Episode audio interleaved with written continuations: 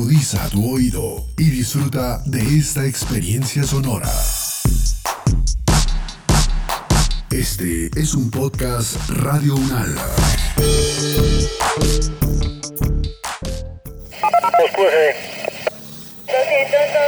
la calle 44 al 2125 del apartamento 101, calle 24 carrera 74 modelo.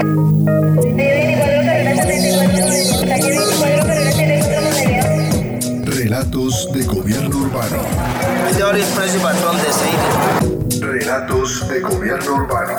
La ciudad contada por sus protagonistas. Flores y calle 72.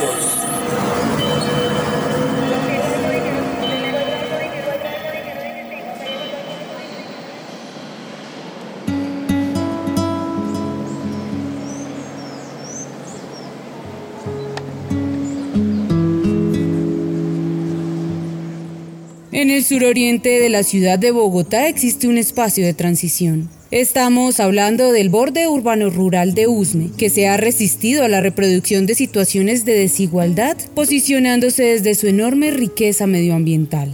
Aquí presentamos diversas perspectivas que desde la academia y la experiencia de sus pobladores nos brindan varias lecturas sobre sus conflictos ambientales, el valor del territorio, la gestión de sus habitantes y los retos que supone el ordenamiento territorial. Esto no se presenta todos los días. Hoy la pitaya está con un precio favorable. Gracias a Dios. Alabado sea su santo nombre. Empecemos a comprender el tejido social y la historia de este contexto con los aportes de Carlos Torres, profesor de arquitectura de la Universidad Nacional los territorios de borde, en el caso de Bogotá, y uno de esos territorios es Usme, ha sido receptor de la guerra. Ha sido no solamente receptor de la población que ha migrado por efectos de la guerra, sino también los efectos de la guerra se han sentido en ese territorio. El tema de la paz no puede ser un, simplemente un discurso, el tema de la paz tiene que ser un proceso de construcción que garantice condiciones para el conjunto de la población y que simultáneamente le permita mejorar su calidad de vida, no empeorar su calidad de vida. No es posible construir la paz territorial si efectivamente yo no logro garantizar las condiciones de dignidad y de calidad de vida para los habitantes en los territorios. Entonces la paz se convierte en un anhelo y una meta, siempre y cuando se garanticen condiciones de calidad y dignidad de vida. No obstante, algunas de las más grandes problemáticas que obstruyen ese camino son las economías extractivas y el relleno de Doña Juana, como principal vector de contaminación de todo el sur de Bogotá.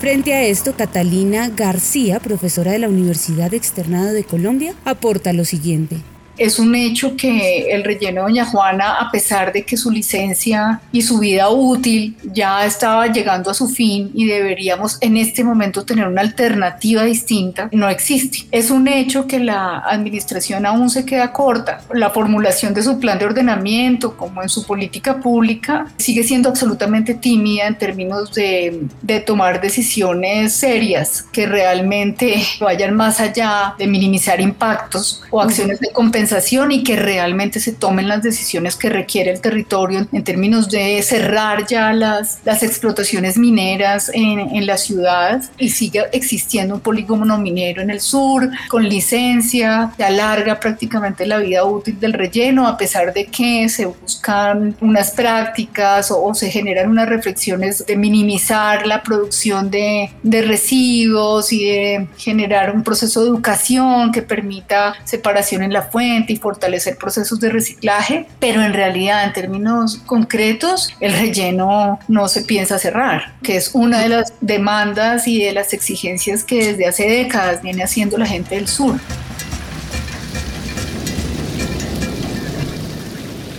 Numerosos cuerpos de agua, de quebradas y vertientes que confluyen en la cuenca del río Tunjuelito, irrigan la localidad de Usme. Es por esta razón que varios esfuerzos comunitarios y movimientos sociales se han centrado en la gestión del agua mediante acueductos veredales. Escuchemos los aportes de la antropóloga e investigadora María Clara Van der Hamen en cuanto a la situación medioambiental. Los conflictos socioambientales están en primer lugar pues sobre ese uso minero y Doña Juana Creo que esos son los dos conflictos muy, muy grandes en ese territorio y obviamente el avance de la, de la urbanización que va por encima, digamos, de las posibilidades de una, una realidad de una producción agropecuaria. Entonces, esas, esas son las tres grandes conflictos. Obviamente, eso trae pues, unos conflictos ya puntuales sobre el acceso al agua y que es un poco más difuso, ¿no? El conflicto por el agua, esas guerras del agua que han pasado pues entre, entre estas urbanizaciones informales eh, y la población campesina que está ahí, que se había organizado en sus acueductos comunitarios y ahí hubo enfrentamientos fuertes, ¿no? Por el acceso.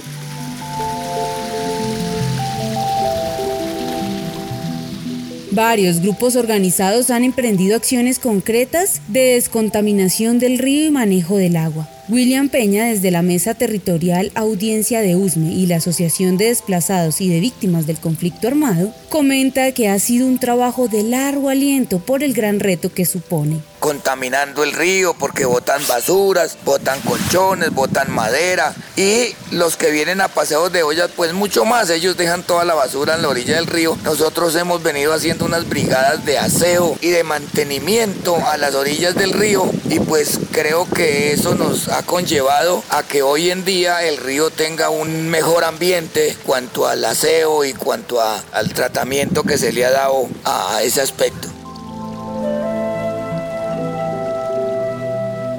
Desarrollamos una metodología que lo llamábamos las chocolatadas para que la gente hablara y discutiera cómo ellos estaban ahorrando agua y cómo podían asegurar de alguna manera esa sostenibilidad, ¿no? Les pedían como un ejercicio de hacer un plan de uso sostenible. Y fue muy sorprendente ver cómo la gente era supremamente cuidadosa con el agua, pues que es lo que en, las, pues en la ciudad no se ve, ¿no? Como recoger el agua de la lavadora para usarla para trapear los pisos y llevarlos a otro lugar, recoger el agua de lluvia de los techos, recoger el agua, volver a utilizar lo que se usa y como una, una manera de estar usando y reusando el agua que me sorprendió mucho y ellos mismos contaban cómo pues antes dejaban correr el agua, ¿no? Cuando les llegó al principio el acueducto y todo, dejaban esas mangueras sin cerrar y como ahí hay una conciencia muy muy grande de pues que es un recurso finito.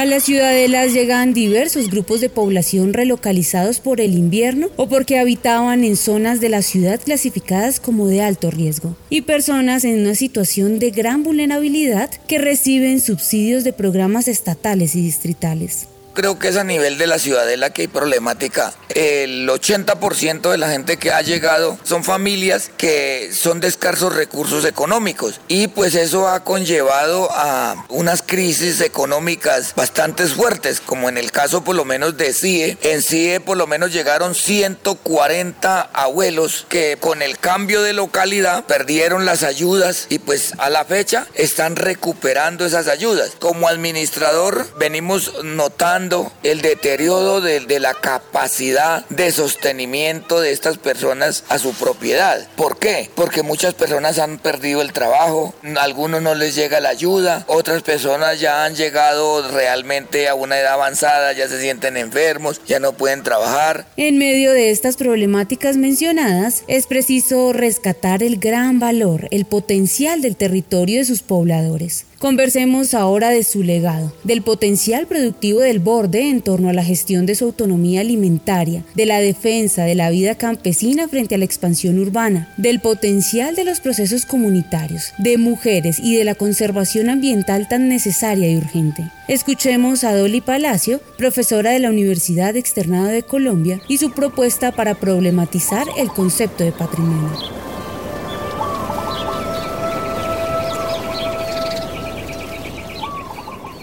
Yo hablaría más de legado y herencia, la noción de legado en la medida que es una lectura más relacional, es lo que vamos recibiendo y también entregando. Siempre me ha sonado como estas estructuras patriarcales, de hecho patrimonio, ¿cierto? Es el, el valor único del padre, todo lo que le pertenece o nos pertenece desde el padre, ¿no? Y creo que aquí el legado en cambio nos ha habla de, los ligados, de, de, los lazos y del intercambio que tenemos a través de ese, digamos, de eso que recibimos y que devolvemos. Yo lo vería así como una valoración de lo que nos liga, de lo que nos ata al entramado de la vida en la tierra.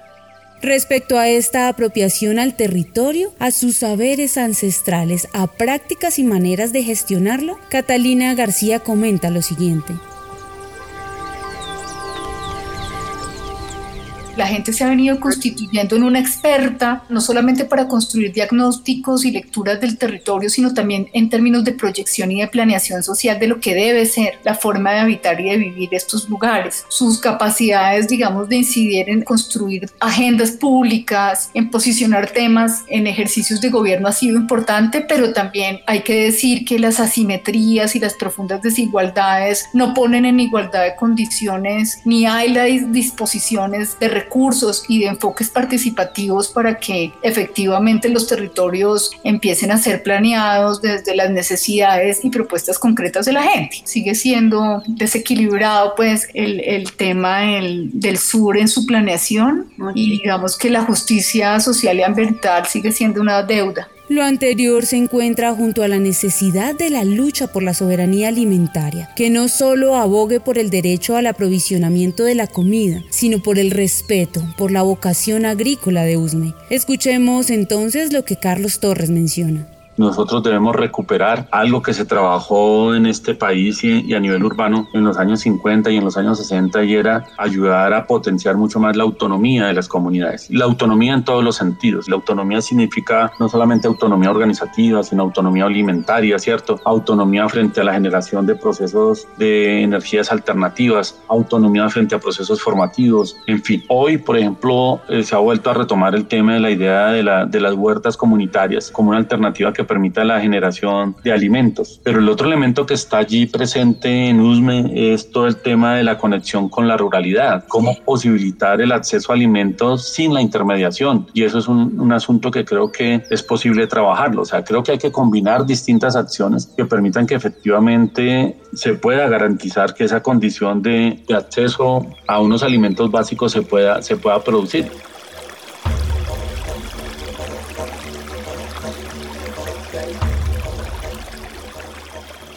Escuchemos la perspectiva de un habitante de la localidad, John Froile, quien propone una vía para posibilitar la mencionada soberanía alimentaria.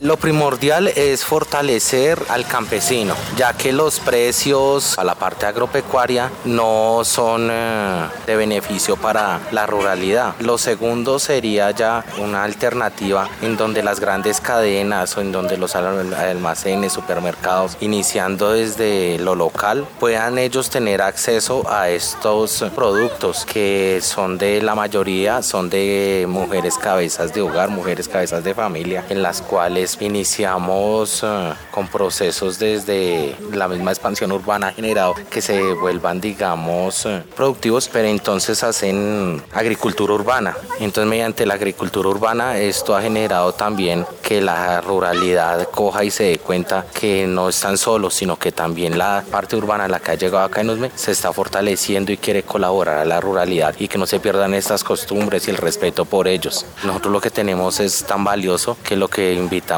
es a que a la gente del territorio a que valore, a que ame donde vivimos, porque lastimosamente nos tienen marginados y nos tienen estigmatizados. Como menciona Nuri Salazar, una reconocida habitante de Usme, es importante resaltar cómo la apropiación del territorio impulsa la ejecución de los procesos comunitarios. Desde los niños los estamos llevando a este proceso de arraigo del territorio junto con las personas mayores, los adultos, un proceso de, aprendizaje tanto del adulto mayor hacia los niños, que los niños están apropiados del territorio, quieren su territorio. Nosotros tenemos esa red de enseñanza para esa apropiación territorial. Un proceso que se ha venido desde más de 10 años. Ahí hemos participado más que todo las mujeres campesinas en defensa de este territorio para poder que se implemente, delimite el borde urbano rural, que podamos frenar esa expansión urbana que viene hacia la ruralidad y que como campesinos, campesinas, seremos desplazados forzosamente por un decreto, por las políticas distritales que no han tenido en cuenta el territorio rural, la parte ambiental, la cultura, la productividad. Entonces es un proceso que está ahí, pero que queremos que se defina ese borde urbano rural para frenar esa siembra de ladrillo y cemento que viene hacia nosotros para desplazarnos muy pronto. En este sentido, las mujeres han liderado un gran camino en pro del campesinado, potencialmente enriquecedor y crítico frente a la problemática de expansión yo creo que en el fondo siempre está presente como esa dignificación de la vida y de la vida campesina, que no depende de incluso de voluntades institucionales o de recursos necesariamente institucionales, sino que más bien que se les den las posibilidades de, de garantizar sus economías también de autosubsistencia, que hace parte de lo que es un ser campesino. Ser campesino de alguna manera es generar esas economías de autosubsistencia, generar las propias redes de comercialización de intercambio que, pues, que posibilitan o dan pasos hacia lo que podría ser esta soberanía alimentaria. Mujer campesina es lucha, cuidado, es vida. O sea, mujer campesina es el trabajo día a día que desarrollamos las mujeres desde la madrugada, viendo nuestros animales, nuestra huerta, todo, todo lo que, se puedan imaginar en el, en el territorio rural.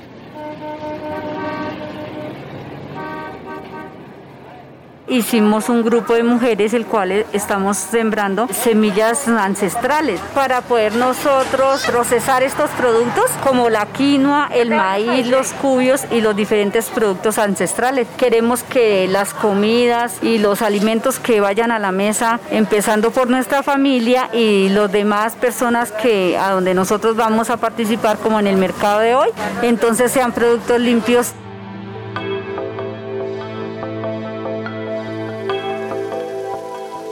proceso de agroturismo rural comunitario nosotros lo implementamos a partir de esa problemática que fue la expansión urbana. Nos conformamos en una red de fincas para poder visibilizar el territorio, que ese territorio es productivo, es ambiental, cultural y muy rico en todos sus aspectos. O sea, tiene todas las potencialidades que se deben preservar y conservar. Entonces, a partir de esa problemática, la expansión urbana fue que nos conformamos para dar a conocer a las entidades, pues al distrito, a nivel local, nacional, de que USME rural es muy rico en todos sus aspectos y se debe conservar. Entonces fue una estrategia para fortalecer ese territorio rural que se viene construyendo edificios, edificios, sino es como un ecocidio, nosotros llamamos un ecocidio hacia el territorio.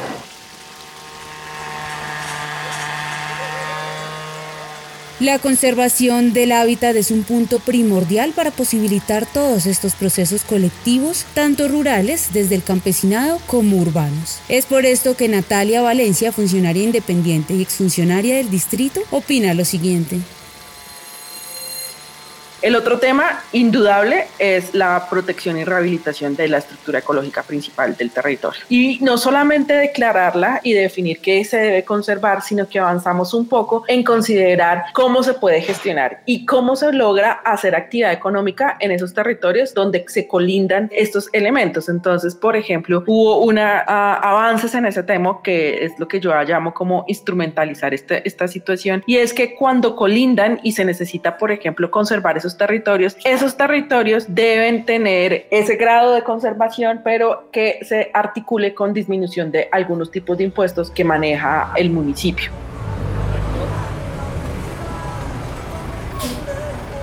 Es propicio empezar a identificar algunos retos y visiones del ordenamiento urbano-rural que desembocan o se relacionan con las críticas a una mirada de planeación exclusivamente urbana del borde, sin continuidad, y que pocas veces consulta a los pobladores del territorio. Escuchemos ahora a Natalia Valencia para comprender mejor las propuestas de gestión del territorio. Desde el momento en que se consiguió esta operación estratégica Nuevo USME hasta el día de hoy han cambiado mucho los enfoques y se han ido incorporando incorporando nuevas estrategias de concepción de estos bordes desde lo rural, pero yo diría desde mi experiencia que en la formulación del plan de ordenamiento territorial que hoy tenemos vigente, el borde se concibe desde lo urbano. Y eso tiene una serie de condiciones muy problemáticas o conflictivas con las personas de allí porque partimos de enfoques diferentes y concebimos el territorio pues de manera diferente. Eso implica también un análisis de cómo se ocupan los territorios rurales, cuáles son las actividades que se desarrollan, cuáles son las necesidades para las personas y para las actividades productivas que allí se desarrollan y cuáles son los soportes desde lo rural, cuál es la institucionalidad que se necesita y cómo se valoran a las personas. Entonces creo que parte de, lo que uno va a,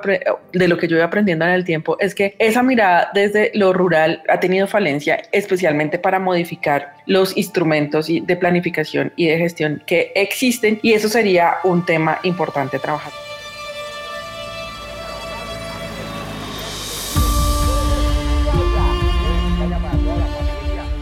Sobre la falta de continuidad en la implementación de programas de gobierno y la ausencia de conectividad entre la política pública de zonas rurales y urbanas, escuchemos a María Clara Vanderhamen y a Natalia Valencia.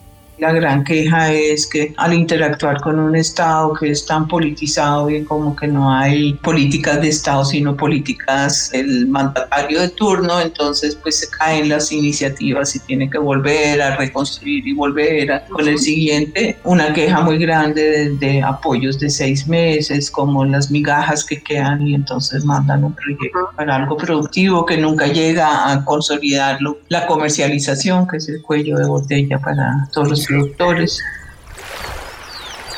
el otro es articulación de los ámbitos urbanos-rurales de manera un poco más orgánica, por decirlo de alguna cosa, y especialmente en esos territorios donde la actividad rural ya ha ido desapareciendo o ha ido cambiando. Pero, por ejemplo, se vuelven importantes en temas de conectividad ecológica o incluso hay actividades que ya no son campesinas, pero que tienen que ver con agricultura urbana y eso. Entonces, reconocer eso también es muy importante para ver cómo es que primero se le pone una regulación porque debe existir, pero también asociado a la conservación del agua, a la conservación de los, del hábitat, a los soportes que se requieren, etcétera.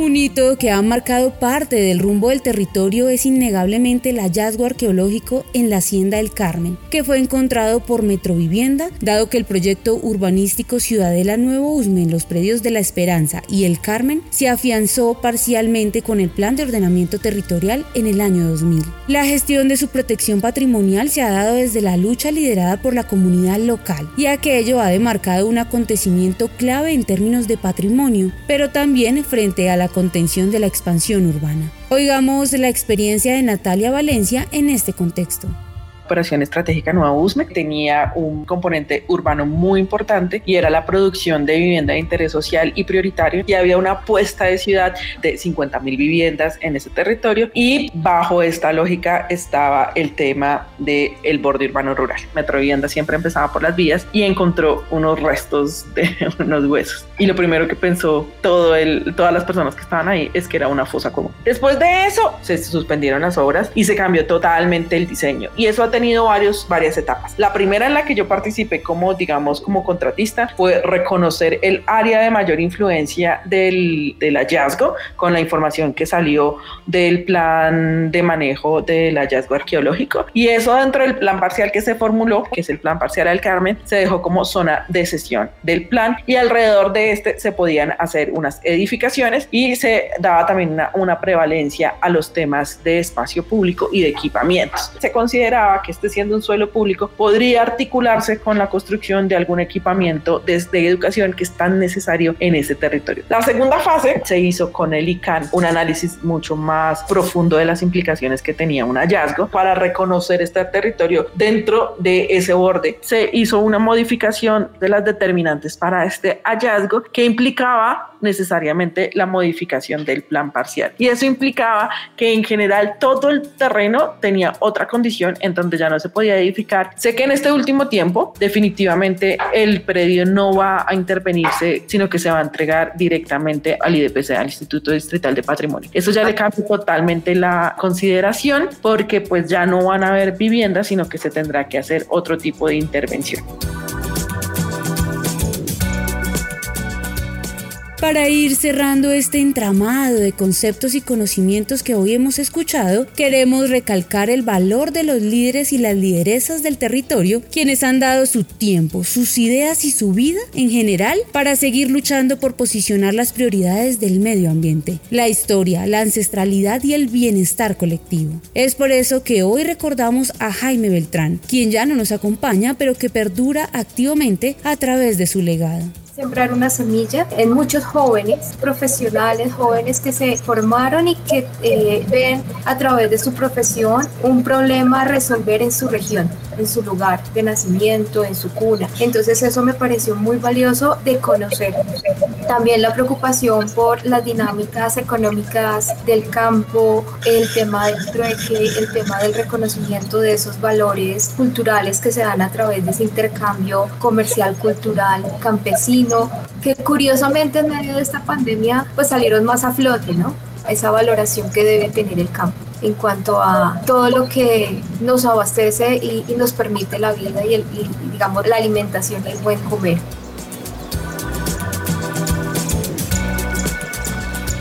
El borde urbano-rural de la localidad de Usme ha sido reservorio de agua, cantera para la construcción del resto de la ciudad, despensa alimenticia y receptor de población desplazada y grupos que han sido reubicados en las ciudadelas bajo programas de asistencia nacional y distrital. Sus habitantes tienen una larga experiencia de gestión de su territorio, liderada por movimientos de mujeres campesinas que se han resistido a ceder a una mirada urbanocentrada de la planeación. Varias iniciativas iniciativas desde las zonas rurales y urbanas buscan que el ordenamiento territorial proteja y valore el enorme potencial arqueológico, histórico, natural y productivo de ese borde.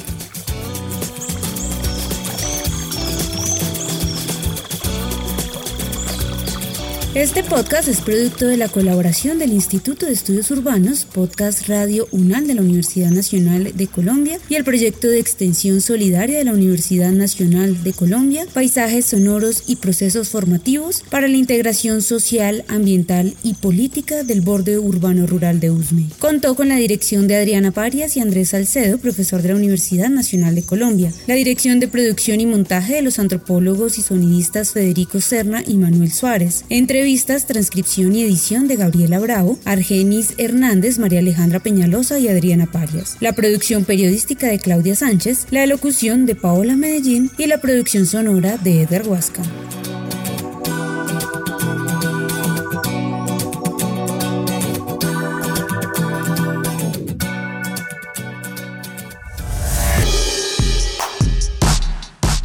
Opiniones aquí expresadas son de entera responsabilidad de sus autores y solo comprometen a los realizadores de este podcast. No representan necesariamente el pensamiento de Radio Unala ni la posición oficial de la universidad. Este y otros podcasts en nuestro sitio web podcast.unradio.unal.edu.co. Universidad Nacional de Colombia, proyecto cultural, científico y colectivo de nación.